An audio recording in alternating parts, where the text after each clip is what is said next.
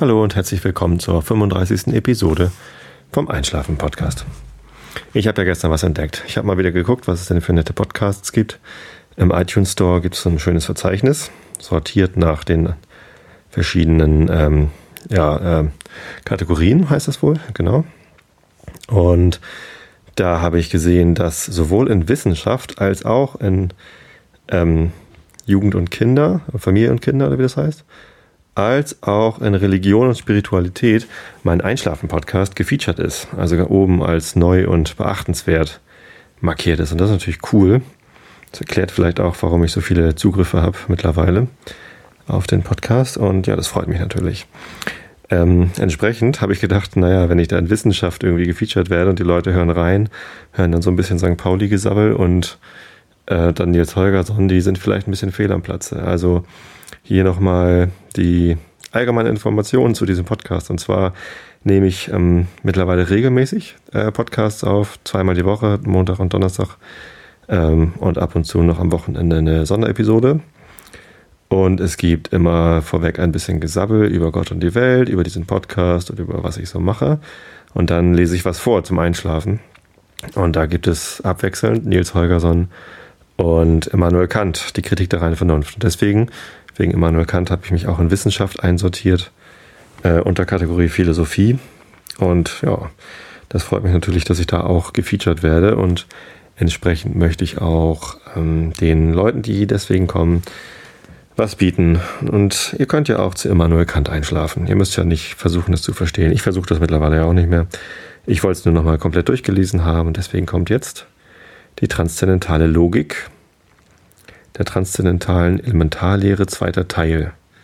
Einleitung, Idee einer transzendentalen Logik. Erstens, von der Logik überhaupt. Augen zu und zugehört. Unsere Erkenntnis entspringt aus zwei Grundquellen des Gemüts, deren die erste ist, die Vorstellungen zu empfangen, die Rezeptivität der Eindrücke. Die zweite das Vermögen, durch diese Vorstellung einen Gegenstand zu erkennen, Spontanität der Begriffe.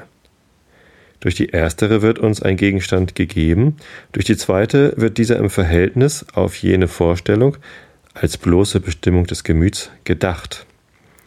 Anschauung und Begriffe machen also die Elemente aller unserer Erkenntnis aus, so dass weder Begriffe, ohne ihnen auch einige Art korrespondierende Anschauung, noch Anschauung ohne Begriffe ein Erkenntnis abgeben können.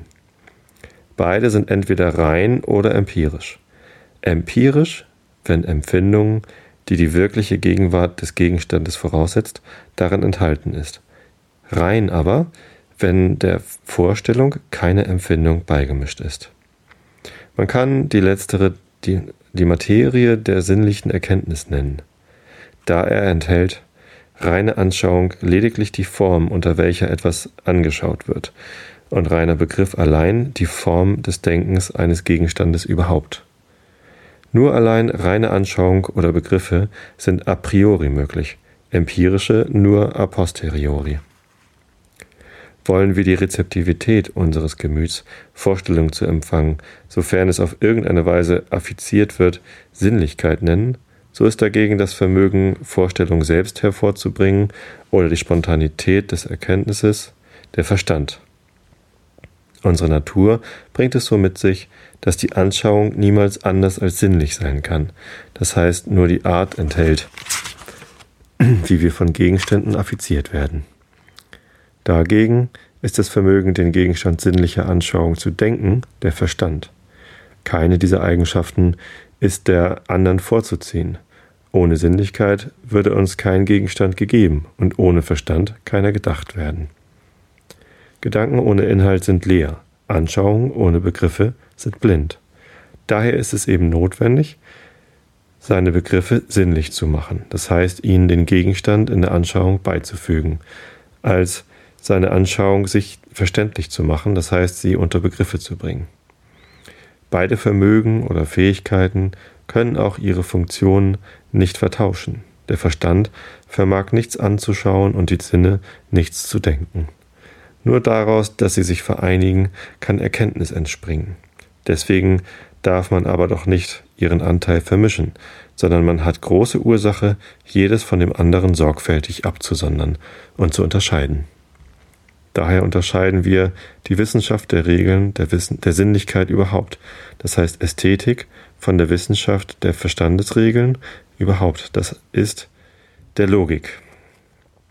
Die Logik kann nun wiederum in zwiefacher Absicht unternommen werden, entweder als Logik des allgemeinen oder des besonderen Verstandesgebrauchs.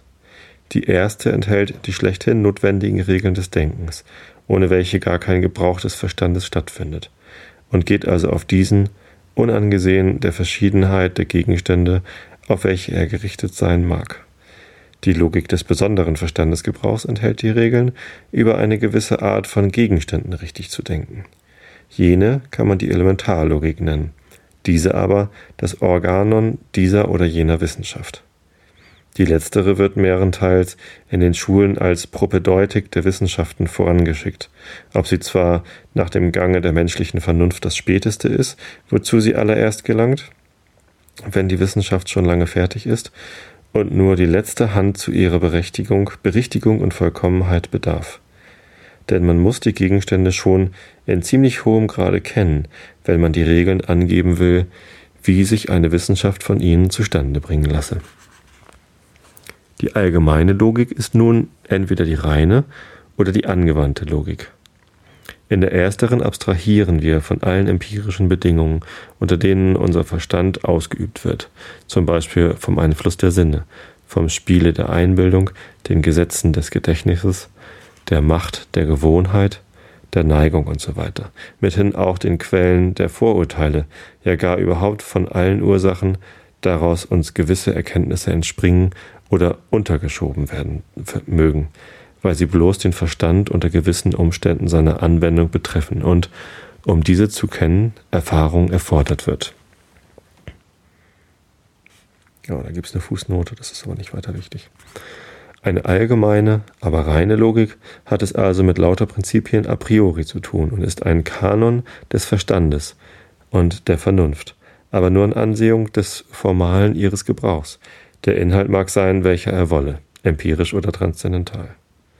Eine allgemeine Logik heißt aber als denn angewandt, wenn sie auf die Regeln des Gebrauchs des Verstandes unter den subjektiven empirischen Bedingungen, die uns die Psychologie lehrt, gerichtet ist. Sie hat also empirische Prinzipien, ob sie zwar insofern allgemein ist, dass sie auf den Verstandesgebrauch ohne Unterschied der Gegenstände geht. Um deswillen ist sie auch weder ein Kanon des Verstandes überhaupt, noch ein Organon besonderer Wissenschaften, sondern lediglich ein Katark nochmal Katar Katarktikon des gemeinen Verstandes. Tja, ein Katarktikon. In der allgemeinen Logik muss also der Teil, der die reine Vernunftlehre ausmachen soll, von demjenigen gänzlich abgesondert werden, welcher die angewandte, ob zwar noch immer allgemeine Logik ausmacht. Der erstere ist eigentlich nur allein Wissenschaft, ob zwar kurz und trocken, und wie es die schulgerechte Darstellung einer Elementarlehre des Verstandes erfordert. In dieser müssen also die Logiker jederzeit zwei Regeln vor Augen haben. Erstens als allgemeine Logik abstrahiert sie von allem Inhalt des Verstandes Erkenntnis und der Verschiedenheit ihrer Gegenstände und hat mit nichts als der bloßen Form des Denkens zu tun. Zweitens. Als reine Logik hat sie keine empirische Prinzipien, mithin schöpft sie nichts, wie man sich bisweilen überredet hat, aus der Psychologie, die also auf den Kanon des Verstandes gar keinen Einfluss hat. Sie ist eine demonstrierte Doktrin, und alles muss in ihr völlig a priori gewiss sein. Was ich die angewandte Logik nenne, wieder die gemeine Bedeutung dieses Wortes, nach der sie gewisse Exerzitien, dazu die reine Logik die Regel gibt, enthalten soll, so ist sie eine Vorstellung des Verstandes und der Regeln seines notwendigen Gebrauchs in, Konkre in concreto, nämlich unter den zufälligen Bedingungen des Subjekts die diesen Gebrauch hindern oder befördern können und die insgesamt nur empirisch gegeben werden. Sie handelt von der Aufmerksamkeit, deren Hindernis und Folgen dem Ursprunge des Irrtums, dem Zustande des Zweifels, des Skrupels, der Überzeugung und so weiter. Und zu ihr verhält sich die allgemeine und reine Logik wie die reine Moral, welche bloß die notwendigen sittlichen Gesetze eines freien Willens überhaupt enthält, zu der eigentlichen Tugendlehre, welche diese Gesetze unter den Hindernissen der Gefühle, Neigungen und Leidenschaften, denen die Menschen mehr oder weniger unterworfen sind, erwägt und welche niemals eine wahre und demonstrierte Wissenschaft abgeben kann, weil sie eben sowohl als jene angewandte Logik empirische und psychologische Prinzipien bedarf. Gut, das soll fürs erste Mal reichen. Es war eine kurze Episode heute, aber es ist Montag, also diese Folge ist ja für Montag. Und ähm, da könnt ihr vielleicht noch erschöpft vom Wochenende abends ins Bett sinken und von dieser schweren Kost Immanuel Kant zufrieden einschlafen. Ich wünsche euch eine gute Nacht, schlaf gut und bis zum nächsten Mal.